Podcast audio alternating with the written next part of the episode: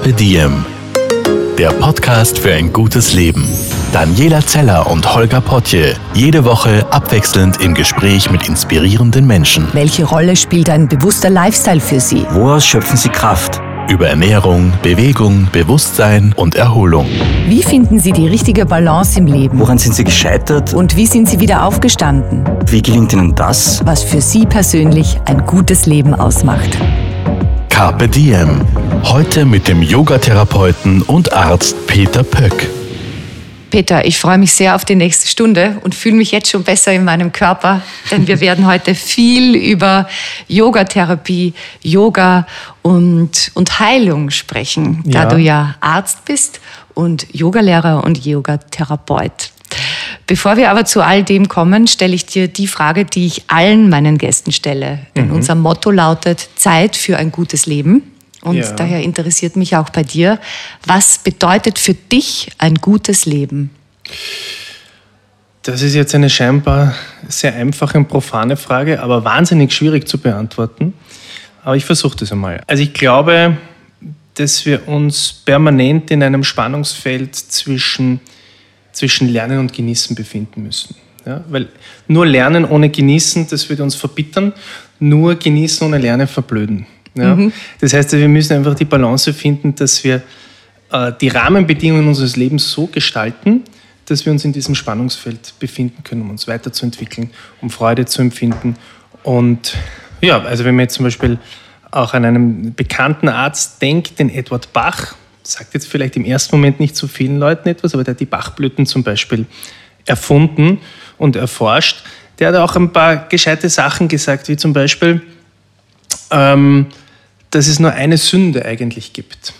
Und wenn man jetzt das Wort Sünde hernimmt, das äh, hat einen altdeutschen Ursprung, Sinn oder auch einen anglizistischen Ursprung, glaube ich. Und das heißt eigentlich seiend, und zwar so, derjenige zu sein, der ich wirklich bin. Das ist die einzige Sünde. Und dann hat er gesagt, das ist die einzige Sünde, nicht der zu sein, der ich bin. Ja?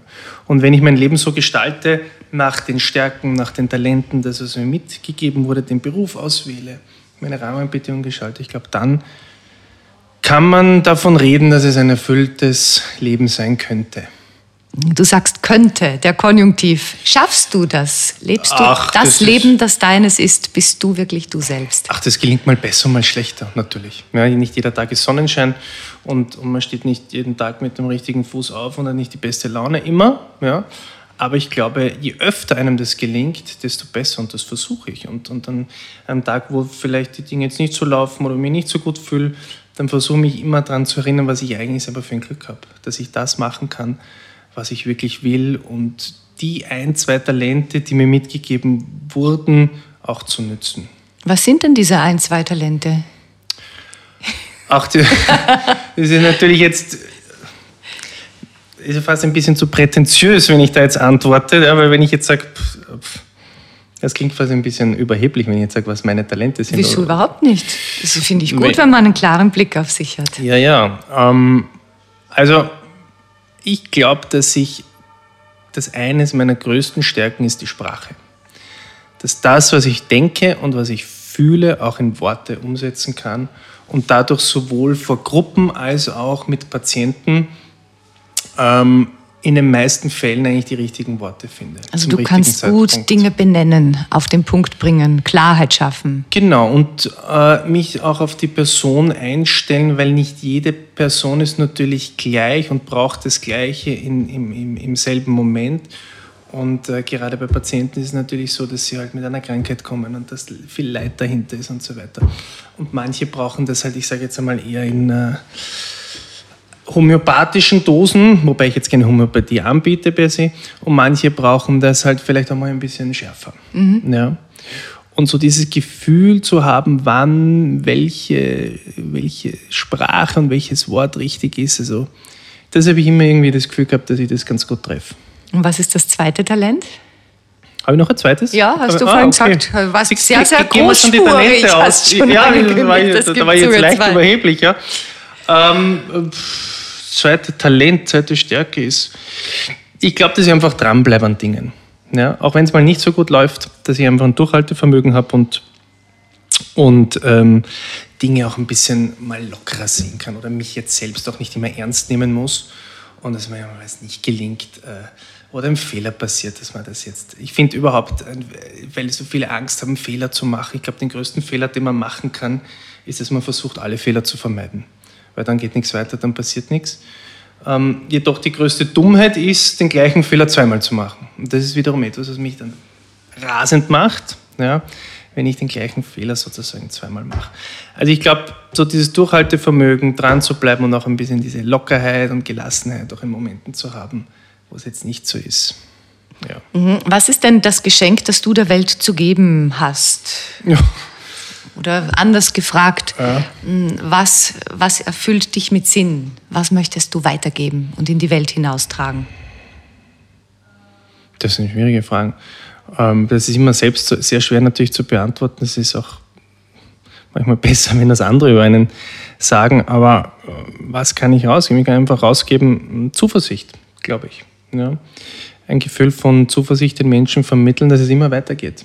Ja, es, ist, es beginnt immer, immer von Null, man kann immer neu starten, man kann immer eine neue Entscheidung treffen. Jeden Tag äh, ist wieder eine neue Chance, um etwas Neues zu vollbringen. Ja. Ist es auch Eigenverantwortung? Also es ist ausschließlich Eigenverantwortung, weil ich kann jetzt als Arzt daneben stehen und kann sagen, Sie müssen das tun, Sie müssen das tun. Aber wenn der Patient das nicht möchte und nicht wirklich die, äh, die Überzeugung hat, dass das jetzt auch wirkt und hilft, dann werden vielleicht auch schulmedizinische äh, Medikamente und Therapien eine Zeit lang hilfreich sein, aber allalong wird sich jetzt am Gesamtbild nicht wahnsinnig viel ändern. Oder es kommen andere Krankheiten dazu oder wie auch immer. Mhm. Ja. Was war in deinem Leben zuerst? Der Wunsch, Arzt zu werden oder die Beschäftigung mit Yoga? Interessanterweise Yoga. Ja, also das ist, ich habe einen relativ lustigen Lebenslauf, weil ich ja zuerst mit Yoga begonnen mhm. habe und dann erst mit 26 begonnen habe, äh, Medizin zu studieren. Und ich bin insofern zum Yoga gekommen, als ähm, ich Anfang 20 ähm, Schulter- und Rückenschmerzen hatte. Ich glaube vom Tennisspielen und ähm, wie es dann halt so ist, man probiert halt die unterschiedlichen Dinge aus und geht zu Ärzten und zu Therapeuten und, und, und, und alles mögliche, Massage. Und der Erfolg hat halt meistens so ähm, ja, zwei Tage angehalten und dann waren wieder Schmerzen da. Und dann habe ich ein bisschen verzweifelt und habe mir gedacht, damals, ja, vor knapp 20 Jahren, jetzt schaue ich noch in dieses komische Yoga. Und weil ich mein Lotus sitze, das kann ich eh nicht, war ich unbeweglich, ein bisschen Augenschließen und umsingen, so habe ich mir das vorgestellt. Und dann bin ich da hineingegangen und bin in seine Power-Yoga-Stunde hineingekommen und damals gab es ja noch keine Grundkurse und Einsteigerkurse. Und ich hatte eigentlich hab nichts zusammengebracht, was dort unterrichtet wurde. Und dann habe ich mir gedacht, als junger Mensch, der relativ sportlich war, das gibt es jetzt nicht. Mhm. Ja, und dann hatte ich noch eine Woche auch noch einen Muskelkater. Und dann habe ich mir gedacht, okay, da muss ich jetzt dranbleiben. Ja, und dann bin ich dran geblieben und dann waren nach einem halben Jahr waren die Schulter- und Rückenschmerzen weg. Und dann habe ich eben diesen Weg verfolgt und ähm, dann kam irgendwo der Zeitpunkt, wo ich gedacht habe, jetzt möchte ich mehr eigentlich über Gesundheit wissen, jetzt möchte ich mehr über medizinische Hintergründe wissen, weil es ist halt sehr, teilweise sehr oberflächlich auch vermittelt wurde, mhm. einfach weil auch das Wissen ja. wahrscheinlich nicht da war. Und, ähm, und dann habe ich gesagt, so, und jetzt studiere ich Medizin. Und dann habe ich das auch gemacht. Also dich hat das Yoga dazu äh, zum Medizinstudium motiviert und dorthin geführt?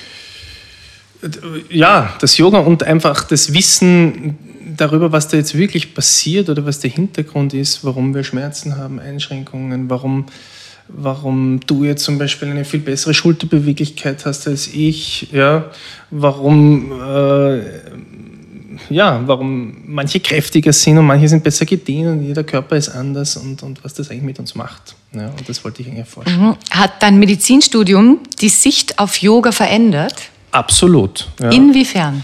Also, es ist folgendermaßen.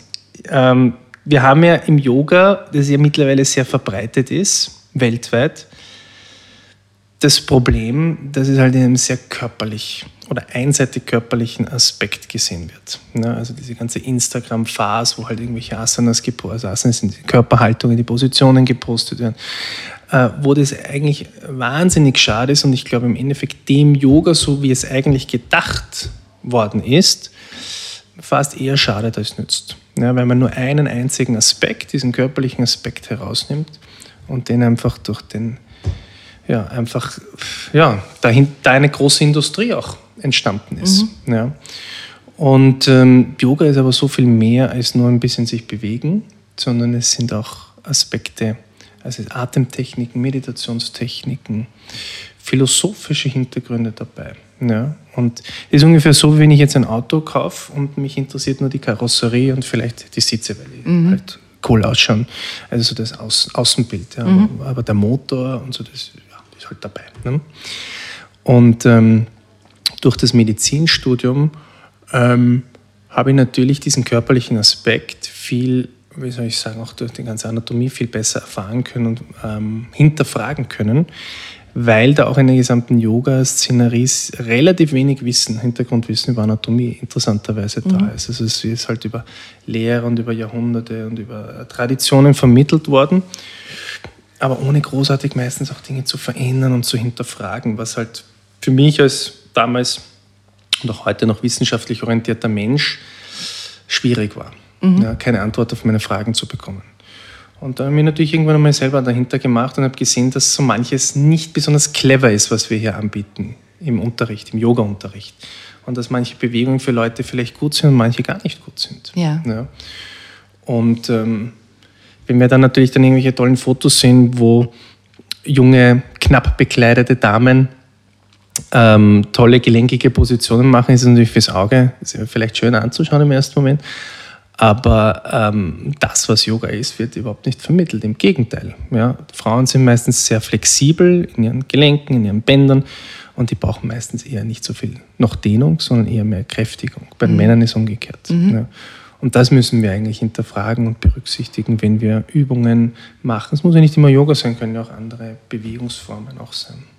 Du hast auch gesagt, dir ist jetzt bewusst geworden, es, es ist nur dieser körperliche Teil, dir fehlt das andere. Was ist denn das andere, was Yoga auch noch ist für dich? Ich sage immer, nach einer Yogastunde, also wenn ich jetzt eine Einheit unterrichte, eine Asana, also eine Körperpraxis unterrichte, dann sage ich oft, dass Yoga dann beginnt, wenn ich von der Matte runtersteige und nicht, wenn ich drauf bin, weil da ist relativ leicht, das nachzumachen, was der Lehrer vormacht oder, oder wo auch immer, ähm, sondern dann, ob ich das, was ich hier erfahren habe und was Yoga eigentlich mitgeben kann, also Aufmerksamkeit, Fokus auf eine Sache zu richten und in diesem Fokus auch zu bleiben, was uns wahnsinnig schwierig fällt in der heutigen Zeit mit sozialen Medien etc.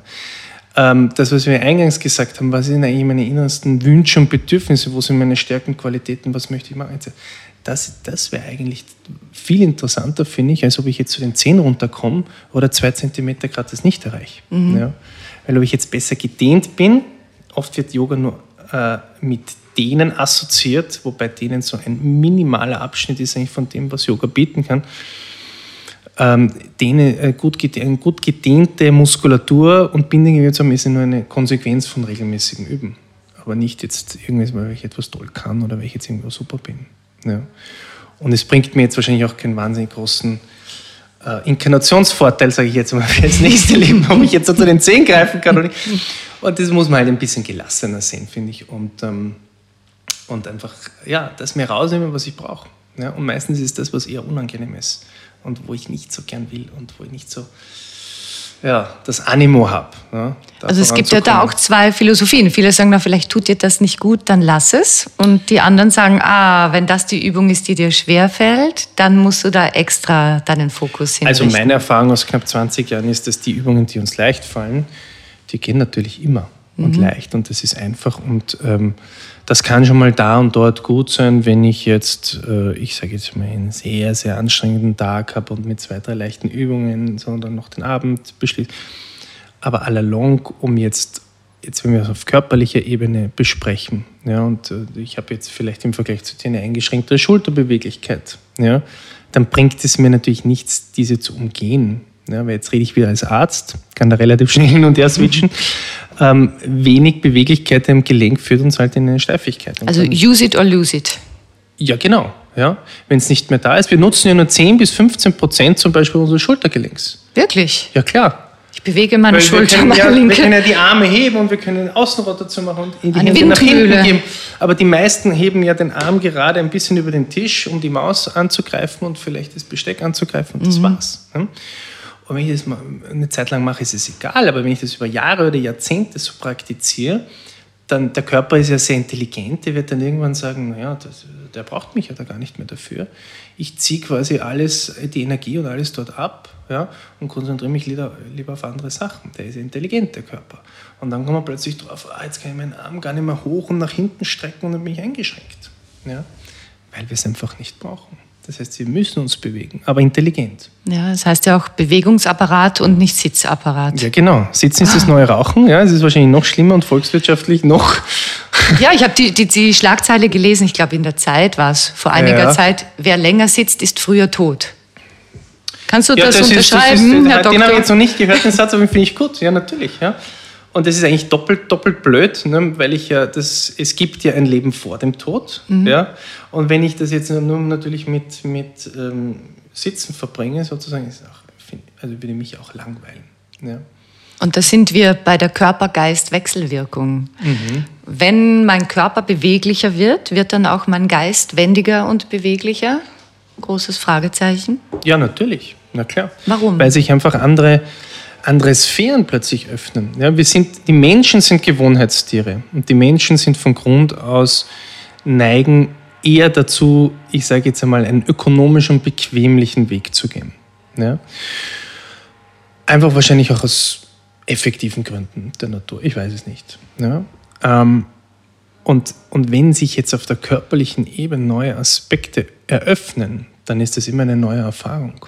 Ja, und ich kann Körper und Geist gar nicht voneinander trennen. Also das jetzt auch, auch sozusagen separat zu besprechen, geht fast gar nicht, weil das eine immer auf das andere wirkt. Wenn ich Atemtechniken mache, Meditationstechniken, habe ich immer auch eine körperliche Wirkung, weil ich Entspannung im Körper in der mhm. muskulären Ebene bewirke. Wenn ich meinen Körper ähm, flexibler mache und ein neues Körpergefühl erhalte, dann wird es auch, oder wenn ich jetzt Gewicht abnehme, die Leute haben mehr Energie, fühlen sich frischer, sind mobiler etc. Das kann ja nur einen Einfluss haben auf andere Dinge auch. Also man kann die gute Wirkungsweise gar nicht verhindern. Sozusagen, ja. Also äh, die, die Voraussetzung ist, so wie du vorhin schon gesagt hast, Eigenverantwortung und halt ein Schuss, ein Schuss Motivation. Ja. Inwiefern kann Yoga auch heilend wirken, auf körperlicher Ebene und auf, auf mentaler Ebene und auf emotionaler Ebene? Ja, das ist natürlich eine sehr gute Frage, weil hier natürlich, wir haben jetzt schon gesprochen über die ganze Yoga-Industrie und diese teilweise skurrilen Angebote, die es ja mittlerweile gibt, wo ja das nicht mehr wahnsinnig viel mit Yoga zu tun hat. Yoga ist eine Philosoph primär eine philosophische Geschichte. Ja, die Sutren als ein philosophisches Standardwerk, haben sich primär damit beschäftigt, welche Einstellungen der Menschen mit sich, mit seiner Umwelt hat, etc. etc. Und die körperliche Praxis dazu ist quasi die Unterstützung dafür. Ja. Und jetzt wird aber dieser körperliche Aspekt so herausgenommen und teilweise so kaputt gemacht. Und ich bin ja auch als Arzt so ein bisschen die Anlaufstelle von Yoga-Geschädigten, sage ich mhm. jetzt einmal. Also von, die zu viel gewollt haben, ja, Knieprobleme genau, dadurch ja, also die haben Schulter Verletzungen so. durch das ja. Yoga, was ja eigentlich, wenn man sich das jetzt so überlegt, skurril ist, Verletzungen durch das Yoga äh, bekommen und die dann natürlich kommen. Und ähm, das sollte es natürlich auf keinen Fall sein. Und das war auch der Grund, warum ich mich mit dem Körperlichen so beschäftigt habe, dem körperlichen Aspekt weil es einfach so wichtig ist, den Leuten etwas zu vermitteln, wann sie was wie machen sollen. Mhm. Ja. Und dafür brauche ich natürlich eine gewisse Grundlage. Da muss ich mich mit medizinischen und anatomischen Grundlagen, da muss ich kein Arzt sein, aber da muss ich mich zumindest mit dem beschäftigen. Und dann, wenn ich das mache, dann kann natürlich sehr viel passieren. Dann können die Verklebungen in den Faszien, im Bindegewebe sich lösen, dann können Schmerzen weniger werden, dann kann ich ein besseres Körpergefühl kriegen oder für die Atmung ein besseres Gefühl, also der Blutdruck kann sinken und so weiter und so weiter. Es gibt viele Studien, große Metastudien über Depressionen, Schlafstörungen etc., ja, auch im psychischen Bereich. Ja. Ähm, aber das geht halt nur dann, wenn ich es auch wirklich, ich sage jetzt einmal, clever und, und angepasst einsetze. Ja. Was passiert in der Yoga-Therapie, die du ja anwendest mhm. und die du auch unterrichtest und ausbildest? Also Im therapeutischen Yoga äh, ist es so, dass wir grundsätzlich eben im Einzelunterricht arbeiten. Mhm. Das heißt, es kommt jemand mit bestimmten Beschwerden, Schmerzen, Einschränkungen, Bedürfnissen und ähm, äh, mit dem wird halt gemeinsam ein Übungsprogramm erarbeitet. Und da haben wir mal geschaut, was er kann, was er nicht kann, was das Problem ist, wo die Einschränkungen sind. Und Was dann- sind das zum Beispiel für Einschränkungen? Also meistens sind natürlich jetzt, ich sage jetzt ganz klassisch, Schulterschmerzen, Rückenschmerzen. Also zum Beispiel Skiunfall, Schulterschmerzen. Die meisten haben eigentlich einfach, ich sage jetzt mal, ganz klassische Nacken-Schulter-Verspannungen und Rückenschmerzen. Mhm. Das sind 80 Prozent der Menschen. Ja, das sind die ganzen, die ganzen Schreibtischtäter oder Opfer, oder wie man es halt nennen will. Es Also Leute, die- 80 Prozent der Menschen haben äh, diese Schmerzen oder 80 Prozent der Menschen, die zu dir kommen, Nein, die, haben die jetzt ins Yoga kommen Okay, oder, okay. oder ich sage jetzt in, in, in, in, in eine Therapie, wo sie halt ähm, vom Bewegungsapparat behandeln, da ist das eigentlich am häufigsten. Ja? Und gibt natürlich viele andere Sachen, Mhm. auch Knie und Hüfte. Und, ähm, und da wird einmal geschaut, ja, wa- was geht, was können sie machen, warum geht es nicht und, und welche Übungen gibt es dafür. Und das wird einfach angepasst und dann macht es der, der, der Klient dann zu Hause weiter. Also das heißt, man führt ihn in die Eigenverantwortung, was ich ein ganz ein wichtiges Element finde. Ja, weil ich möchte nicht da, da jetzt bei mir sitzen Du haben. bist weil, nicht der Babysitter. Ja, ich bin nicht der Babysitter und er ist auch kein Baby. Ja, und, ähm, und, und dann kommt er wieder nach einer Zeit und dann schauen wir es uns an, dann müssen wir ein bisschen anpassen und so weiter. Ja. Und das ist ein spannender Prozess. Warum ist das so spannend? Oder was daran ist das Spannendste? Ding, weil sich die Dinge verändern. Weil sich Dinge verändern auf körperlicher und geistiger Ebene. Und das ist das, was wir vorhin gesagt haben. Wenn sich auf der körperlichen Ebene etwas verändert, dann muss sich insgesamt etwas verändern. Und das ist für mich immer das Spannende zu sehen. Ja. ja, ich, ich überlege gerade. Also angenommen, jemand hat Bandscheibenprobleme, Ja. ist eingeschränkt in der Bewegung, dann merkst du wahrscheinlich zuerst auf körperlicher Ebene, dass sich was verändert hat, oder? Ja, wobei Bandscheiben ist natürlich ein sehr spezielles Thema, aber es ist gut, wenn wir das jetzt mal hernehmen als, als Beispiel. Ähm, das war sehr lange in den letzten 20 Jahren in der Medizin ein Hauptgrund für Rückenschmerzen. Also viel wurde den Bandscheiben zugeordnet. Seit wir jetzt ein bisschen mehr über Faszien und so weiter wissen, ist es so, dass die Bandscheiben jetzt gar nicht mehr diese große Bedeutung haben, weil wir könnten jetzt natürlich jetzt von dir und von mir könnten wir jetzt einen MR machen und, und, und bei jedem dritten oder vierten würden wir Abnutzungen sehen und vielleicht sogar einen Vorfall, der aber im Moment, einen Bandscheibenvorfall, der aber jetzt im Moment kein Problem macht. Weil die eine Sache ist immer das, was ich auf dem Bild sehe und die andere Sache ist das, was der Mensch hat, die Symptome, die Beschwerden, seine Probleme. Und das korreliert eigentlich relativ oft nicht miteinander. Das ist interessant. Ja? Und ähm, wenn, wie war jetzt nochmal deine Frage? Woran du merkst, dass da Heilung eingetreten ist, ob du das vorher an der, Naja, am also auf Körper körperlicher merkst. Ebene natürlich, äh, wenn die Beschwerden weniger wurden. Ja, und das geht eigentlich meistens sehr schnell. Ja, weil wenn, wenn, wenn ein, ich sage jetzt nicht klassisches, wirklich Bandscheibenproblem dahinter liegt, dann äh, geht das relativ gut schnell mit Behandlungen und mit, mit Yoga-Übungen. Du merkst, der Mensch hat weniger Schmerzen, bewegt sich freier. Genau. Und, und was wie, ja für alle eine riesengroße Erleichterung ist im ersten Moment. Ja. Und dann natürlich auf geistiger Ebene, dass dann sehr oft auch die Frage kommt, warum habe ich denn das überhaupt bekommen? Ja. Und da beginnt halt dann schon ein bisschen der Prozess, ähm, da einfach zu reflektieren, ja, was da eigentlich wirklich dahinter steht. Und, und, und äh, Bandscheiben und Rückenprobleme sind halt oft sehr eng mit zu viel Druck, zu viel Stress, zu viel Enge. Es wird mir alles zu viel verbunden. Ja? Und deswegen ist es wahrscheinlich auch so verbreitet im Moment bei uns.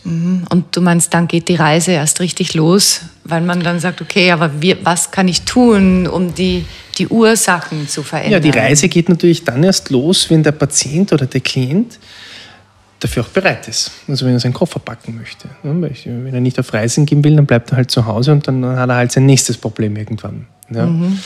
Ähm, also da brauche ich natürlich eben diese Eigenverantwortung und die Bereitschaft, ähm, mich damit auseinanderzusetzen, was jetzt wirklich passiert ist und was eigentlich das Problem dahinter ist. Carpe Diem.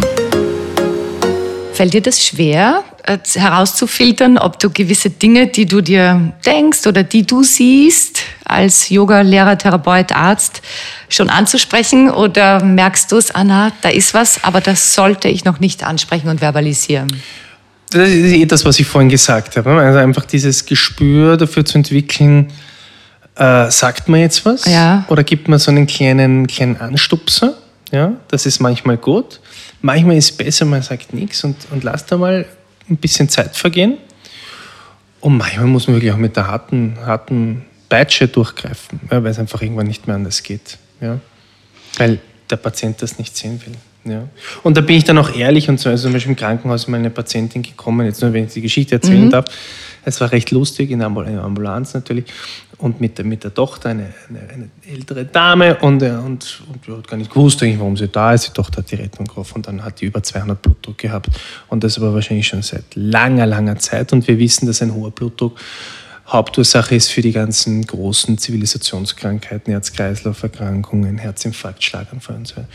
Und da habe ich schon gesehen, naja, die Tochter ist total verzweifelt und die Mutter nimmt die Medikamente nicht und es bringt eigentlich nichts, wenn die zum Arzt geht, weil die, ja. Und dann, und dann habe ich eigentlich ganz locker gesagt, schauen Sie, mir ist es ja total egal, ob Sie die Medikamente nehmen oder nicht, aber wenn Sie unbedingt einen Herzinfarkt oder Schlaganfall brauchen, dann lassen Sie es einfach weg. Wow. Ja, und dann hat sie mal geschaut.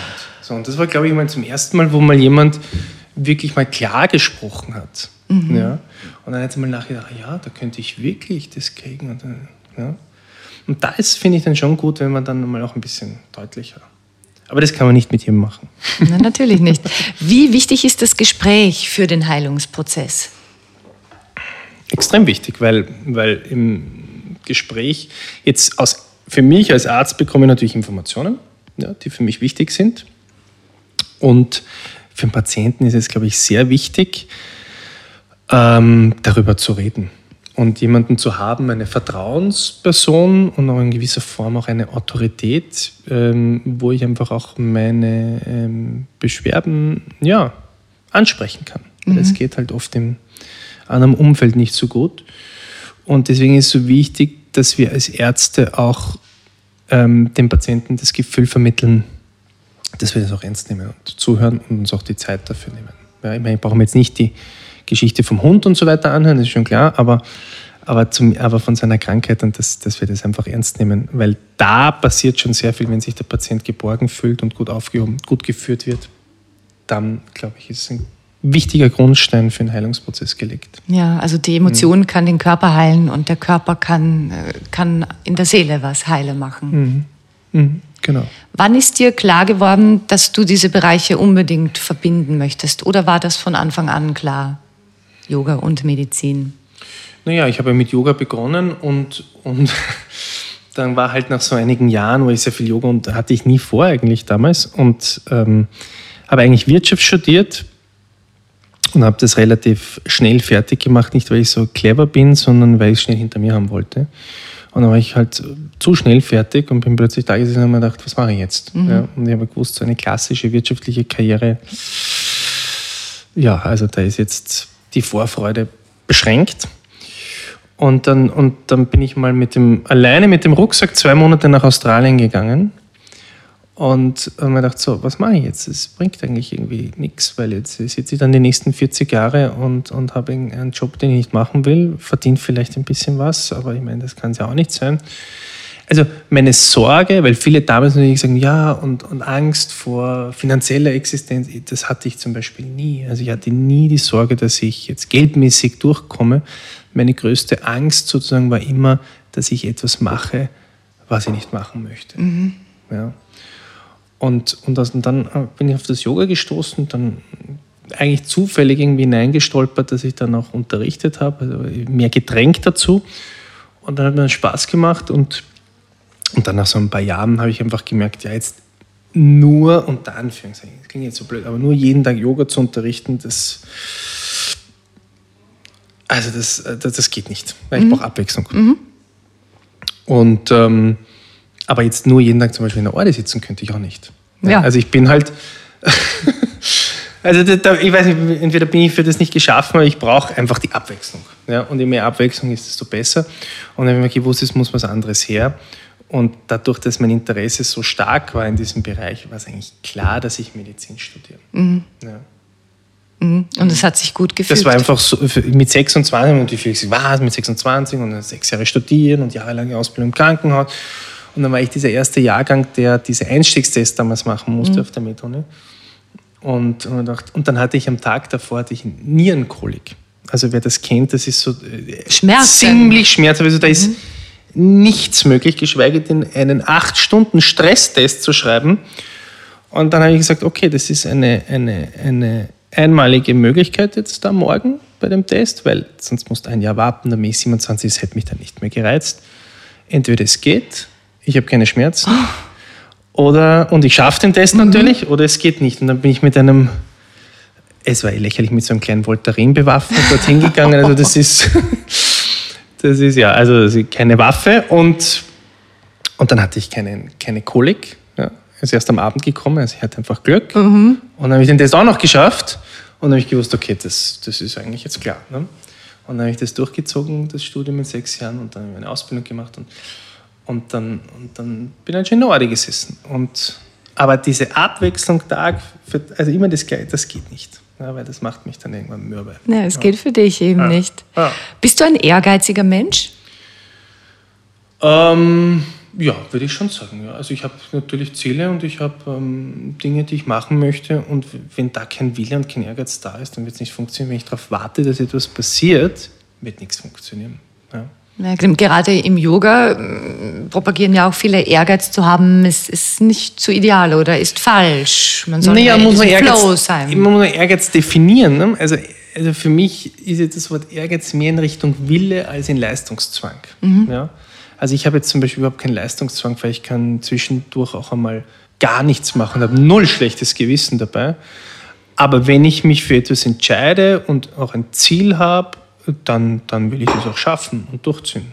Ja? Und da ist es gar nicht so wichtig, ob ich das jetzt erreiche, sondern es ist einfach nur, dass ich den Weg dorthin mache. Das ist eigentlich das Spannende. Ja? Wie definierst du für dich Erfolg? ja, Erfolg ist eigentlich das, was man vorher gesagt haben, ist, dass ich die Dinge umsetzen kann und die Möglichkeiten habe, äh, die mir gegeben wurden, um das zu erreichen, was ich möchte. Aber ist das m, zu verdienen? Nein, weil das ist ja nicht so wichtig. Du hast diese, diese Fülle, diese materielle, Mhm. diese gefühlte Fülle. Oder ist das, wenn du sagst, ja, da habe ich eine, eine Diagnose gestellt, jemand ist gesund geworden oder ich habe viele Menschen dazu motiviert, mit Yoga zu beginnen. Mhm. Oder ich habe möglichst viele Teilnehmerinnen, Teilnehmer in meinen Kursen. Mhm. Also das mit der Diagnose hat mir gut gefallen. Also wenn ich das Gefühl habe, dass ähm, etwas, was ich äh, geleistet habe, dass es einen Output hatte sozusagen, ja, dann äh, habe ich das Gefühl, dass ich erfolgreich war und, und das gibt ja dann noch Selbstvertrauen im Endeffekt. Ja. Es gibt ja nichts Schlimmeres als, finde ich, ungerechtfertigtes Selbstvertrauen. Ja. Weil ge- gerechtfertigtes Selbstvertrauen kann immer nur aus Leistung entstehen. Und wenn die Leistung vorher nicht da wäre und ich stelle mich aber hin, wie es halt leid- leider heutzutage sehr häufig passiert, auch in unserer gesamten digitalen Welt, ist, dass sich Leute einfach hinstellen und einfach nur erzählen, wie toll sie sind.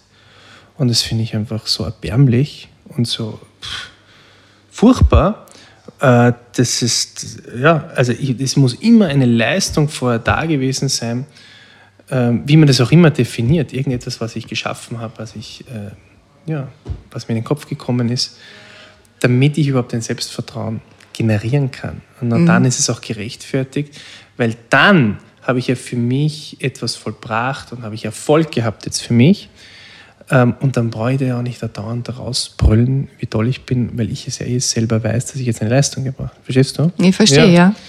Und, und, und, und das ist es eigentlich. Also das ist weniger etwas, was, glaube ich, nach außen passiert, ja, sondern etwas, was eher mit sich selber ausgemacht wird. Ja, und da auch wieder die Balance, denn man muss es dann ja auch wieder nach außen tragen, sonst kommt ja auch wieder niemand. Ja, natürlich. Also das ist, das, ist, das ist oft ein bisschen schwierig jetzt für mich, weil ich ähm, nicht so gern mich da jetzt prostituiere, sage ich jetzt einmal. Ja.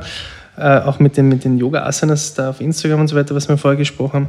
Aber ähm, klar, also wenn das niemand weiß, was passiert, dann ist es auch blöd, weil dann wird auch niemand kommen. Also ich muss es natürlich muss ich irgendwo eine Anlaufstelle bieten und, und ja, Dokumentation ablegen darüber, was, was angeboten wird. Ne?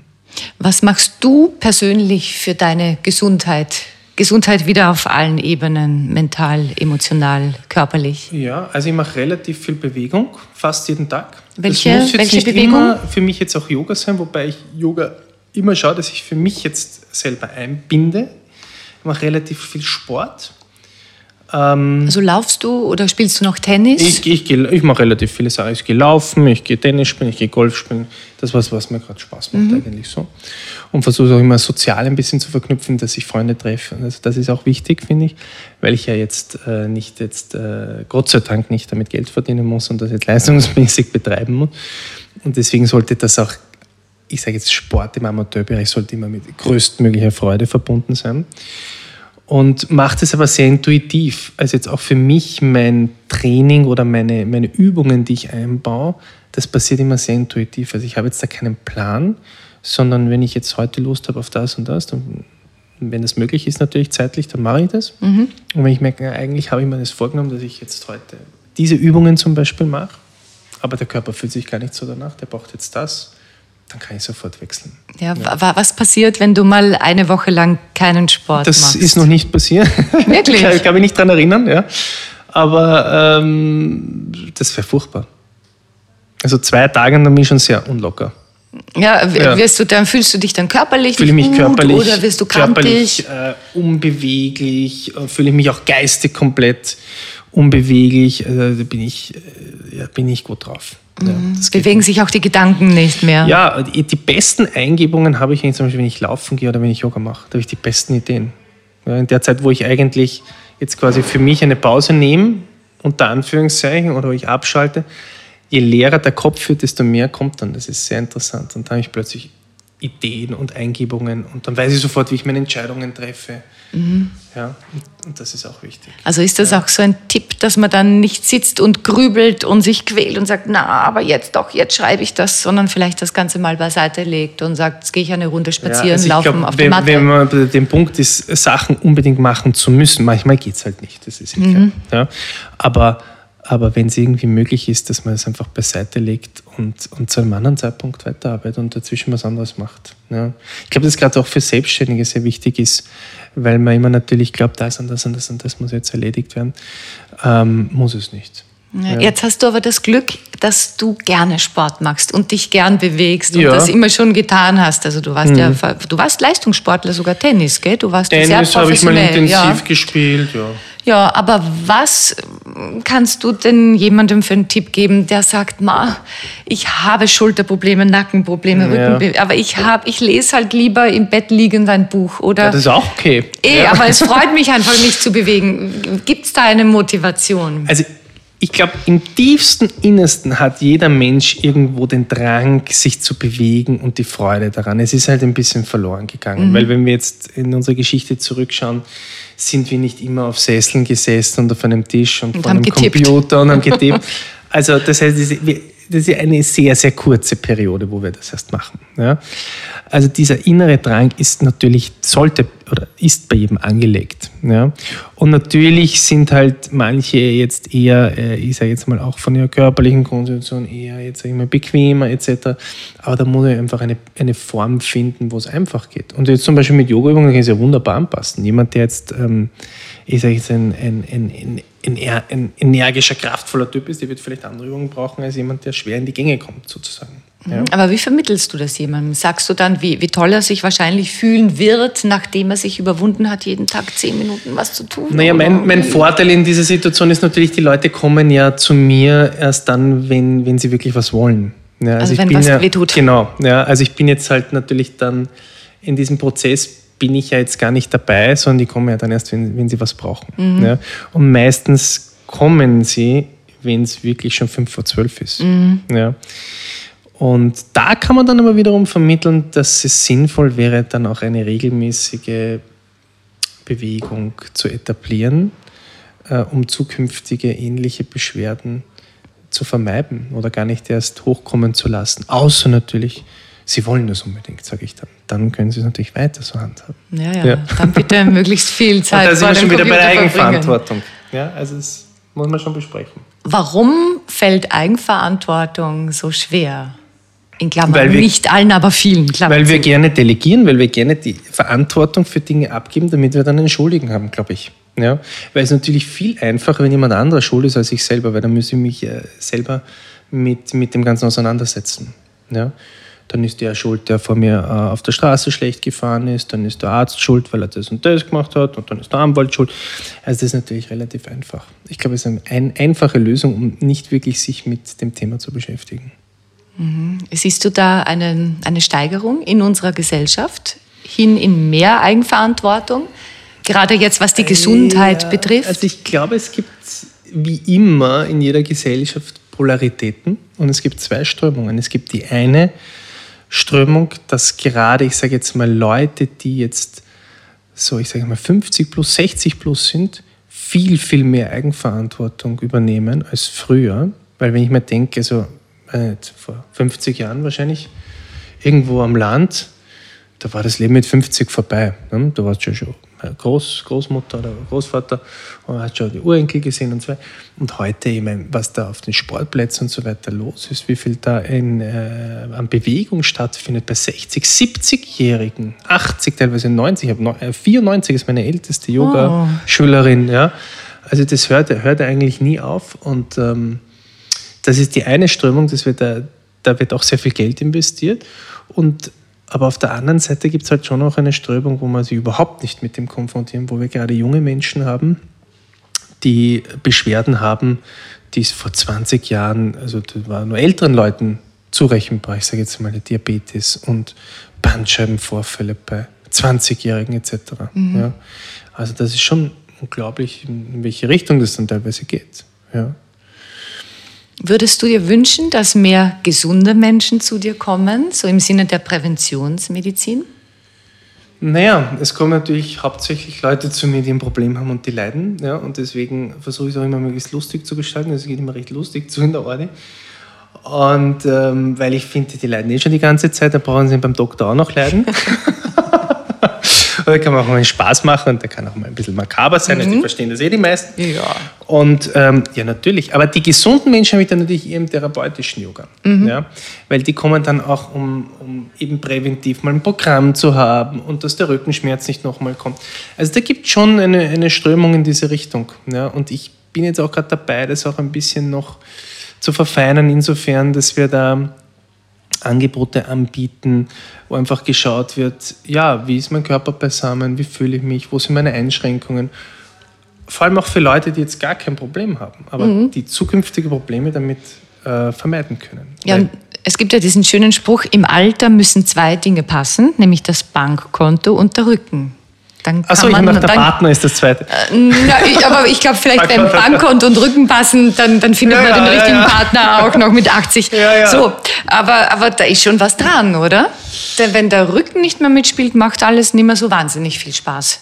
Äh, ja, natürlich. Also die ist immer da. Wenn Schmerz da ist, wenn Einschränkung da ist, wenn Leid da ist, dann kann, ich glaube, da kann das Bankkonto noch so gefüllt sein. Das, äh, das wird mir nicht helfen und dann, dann habe ich natürlich vielleicht viel Geld, aber ich kann mir eigentlich die Gesundheit kann mir nicht kaufen. Ja, eben. Und ähm, das ist einfach. Gesundheit hat immer damit zu tun mit Wohlbefinden.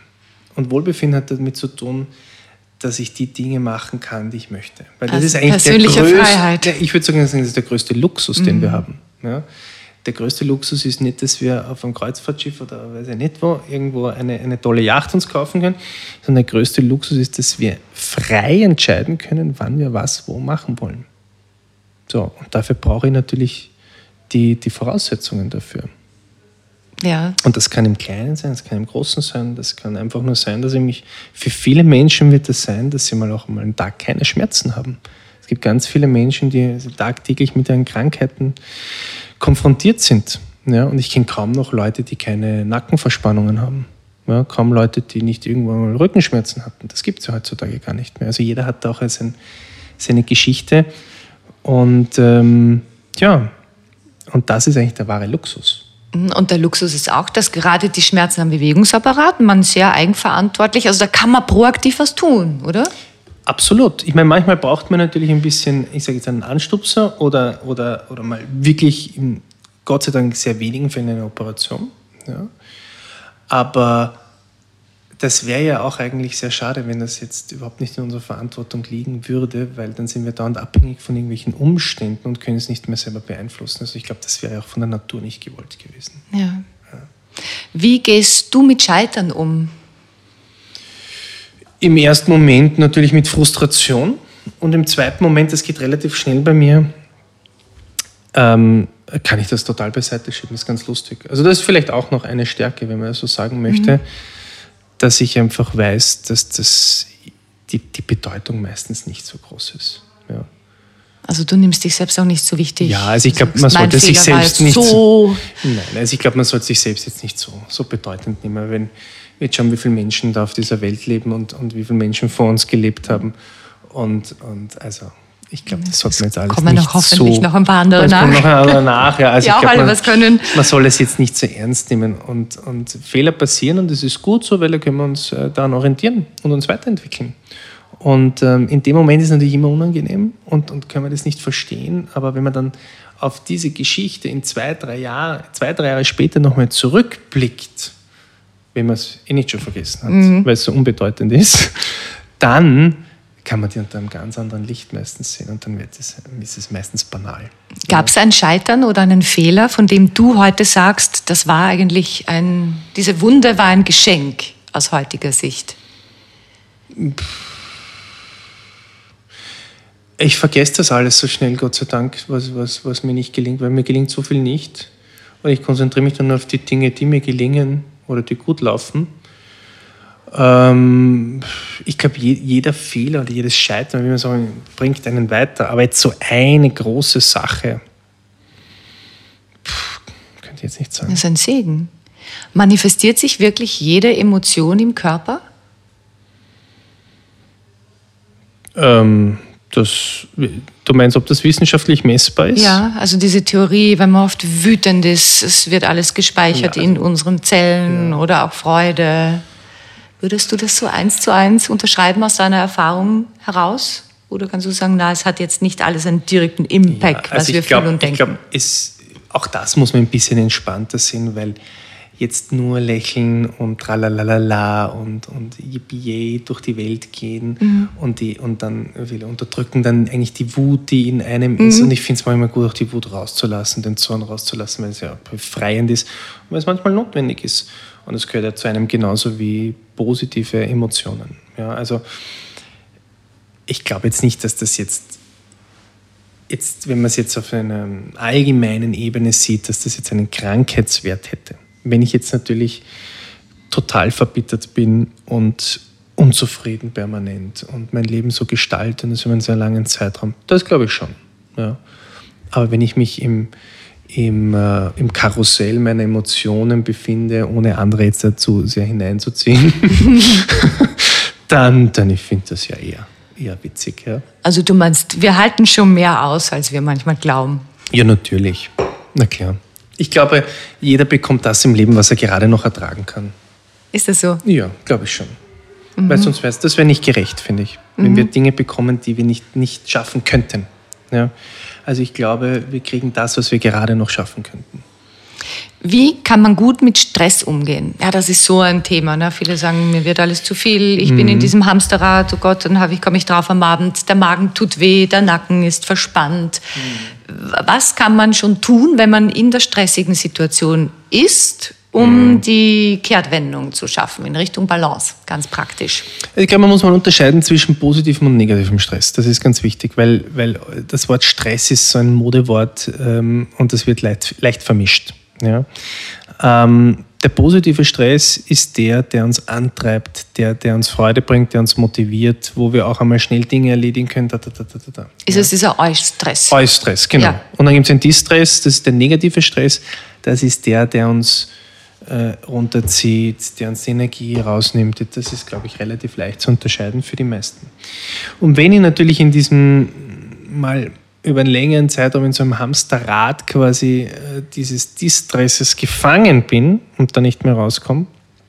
Und je länger ich da drin bin, ist es natürlich umso schwerer. Mhm. Weil es braucht natürlich dann meistens einen oder zwei Schritte zurück und, und meistens so eine Sichtweise von außen, um zu erkennen, was wirklich das Problem ist. Ja, und warum ich mich eigentlich gestresst fühle. Mhm. Ja. Aber Oft- ist das nicht das Fatale, dass man Werkzeuge zur Verfügung hat? Aber genau dann, wenn man so in der Situation drinnen steckt, kann man diese Werkzeuge nicht anwenden und darauf Was meinst du jetzt für. Werkzeuge zum Beispiel? Äh, Werkzeuge zum Beispiel wie man kann gute Atemübungen oder man Ja. hat was wie man geht gerne laufen und weiß danach geht's mir besser. Ja. Aber wenn man gerade einen totalen Beziehungsstress hat Mhm. Oder in der Arbeit Existenzängste oder was auch immer, genau dann geht man eben nicht laufen oder macht seine Atemübungen nicht. Ja. Also da finde ich, sind soziale Kontakte extrem wichtig in diesem Moment. Ja. Einfach auch mit anderen Leuten drüber zu reden. Es muss ja nicht immer jetzt ein professioneller Therapeut sein, kann ja auch mal mit einem Freund, Freundin sein. Und, und weil die einfach immer einen anderen Blickwinkel auf diese Sache haben. Ja. Und sich da auszutauschen, nicht im stillen Kämmerchen zu verstecken und quasi das mit sich selber auszuschnapsen. Ja. Also ist das auch was, das du machst, wenn du merkst, "Hm, da ist was, Ja, rufst ja. du einen Freund an oder Ja, jemand, ja, der ich dir nahe ich, steht. bespreche, ich bespreche die wichtigen Dinge in meinem Leben, bespreche ich, oder wenn irgendwas nicht so ist, bespreche ich immer mit mehreren Leuten. Ja. Ja. Ähm, das heißt jetzt nicht, dass ich dann unbedingt hundertprozentig das mache, was die, wo, was die jetzt meinen oder so. Mhm. Aber ich bekomme einfach eine andere Sichtweise und von mehreren Menschen sowieso eine andere Perspektive aus unterschiedlichen Richtungen. Und denke mir, ja, okay, der sieht es so, ja, die sieht es so, okay, da ist was dran, da ist nichts dran. Und, und dann kann ich schon wieder von einer anderen Sichtweise das Ganze betrachten. Das finde ich sehr wichtig. Ja, weil sonst ist man, auch wenn man es jetzt nur mit einem Menschen bespricht, schlecht, weil der hat auch immer dieselbe Sichtweise. Und ähm, dann, dann ist man quasi immer im, im Ping- Ping-Pong-Modus drinnen. Aber äh, wenn ich das unterschiedlichen Perspektiven das Problem betrachten kann, kann mir das sehr weiterhelfen. Ja, und du kannst dich auch mit dir unterhalten, mit dem Yoga-Lehrer in dir, mit dem Yogatherapeuten in dir, mit dem Mediziner in dir und schauen, was die so sagen. Ja, na gut, sel Anteile. selber geht's natürlich immer, ist natürlich immer schwierig. Ne? Also auch Diskutierst du viel mit dir selbst? Diskutieren diese Anteile auch mit viel miteinander? Nicht. Ah, gar Nein, nicht. ich diskutiere mir überhaupt nicht, weil das geht meistens schlecht aus, wenn ich diskutiere. Weil dann fange ich an, mir zu überlegen, ob ich jetzt wirklich äh, laufen gehe oder, oder dann solche Diskussionen entstehen dann. Also du ja. bist dann relativ klar und streng und konsequent. dir Ja, weil wenn ich jetzt mit mir zum Diskutieren anfange, dann, dann, dann, dann, dann, dann komme ich, dann, da mache ich meine Dinge nicht. Das weiß Mhm. ich, weil dann finde ich nur Ausreden. Und das ist, ich trickse mich selber aus. Wie? Na, indem ich gar nicht anfange, mit mir zu diskutieren. Okay. Ja. Also für manche Dinge gibt es einfach keine Argumente, Nein, das, sondern das die wird einfach getan. gemacht, dann denke ich nicht drüber nach, weil wenn ich anfange drüber nachzudenken, dann äh, ist es schon vorbei. Gibt es Rituale, die du, die du hast? Also etwas, das du in der Früh immer machst oder zum Mittag, am Abend vor dem Schlafengehen? Also ich glaube, das einzige Ritual, das ich habe, ist, dass ich keines habe.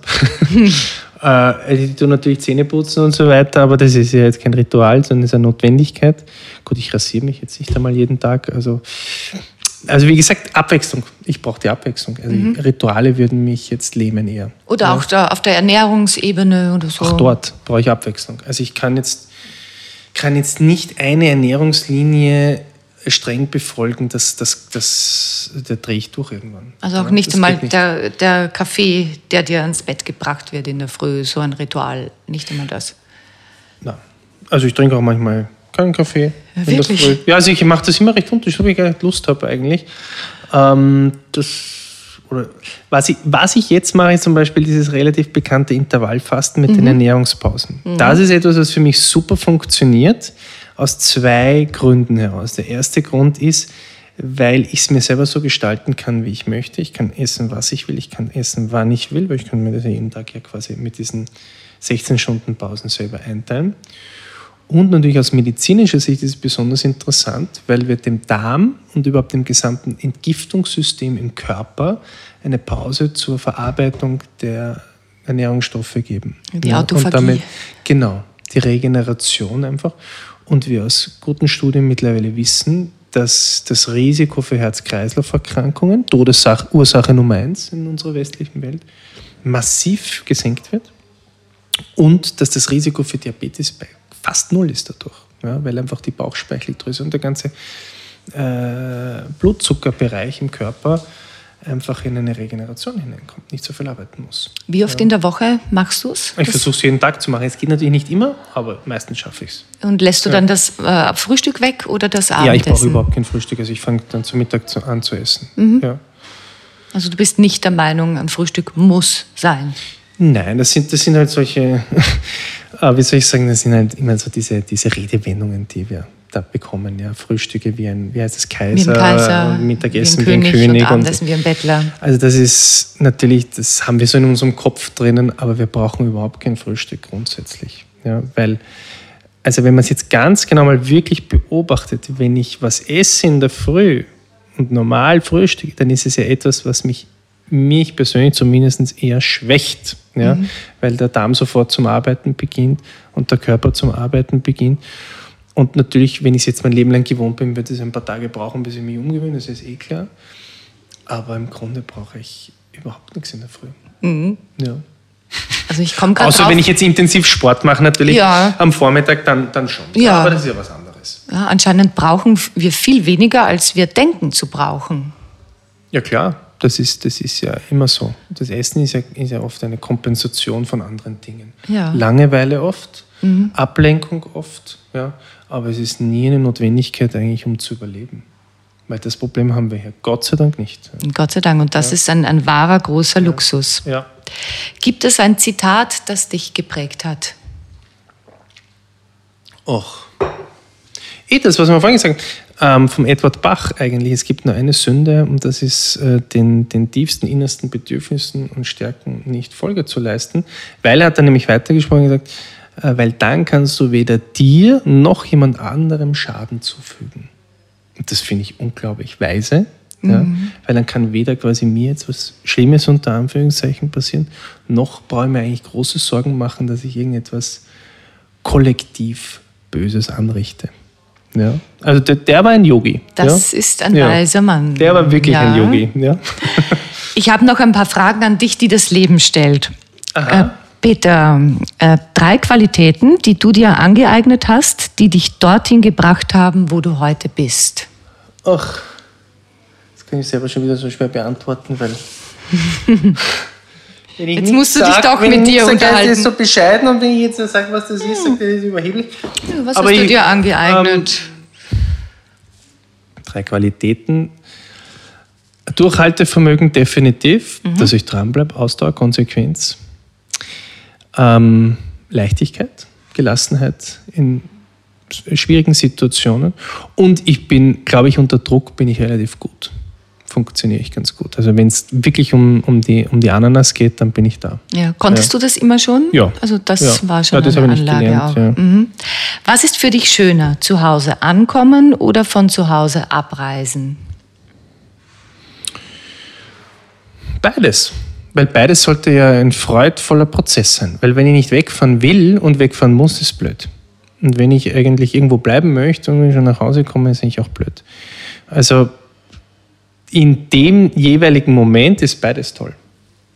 Bist du jemand, der Dauerfernweh hat? oder? Nein. Also ich bin, bin ja gerne zu Hause und habe auch gerne mein Umfeld und, und ähm, ähm, so reisen tue ich schon gerne, aber, in geregeltem Maße. Könntest du dir auch vorstellen, woanders zu leben?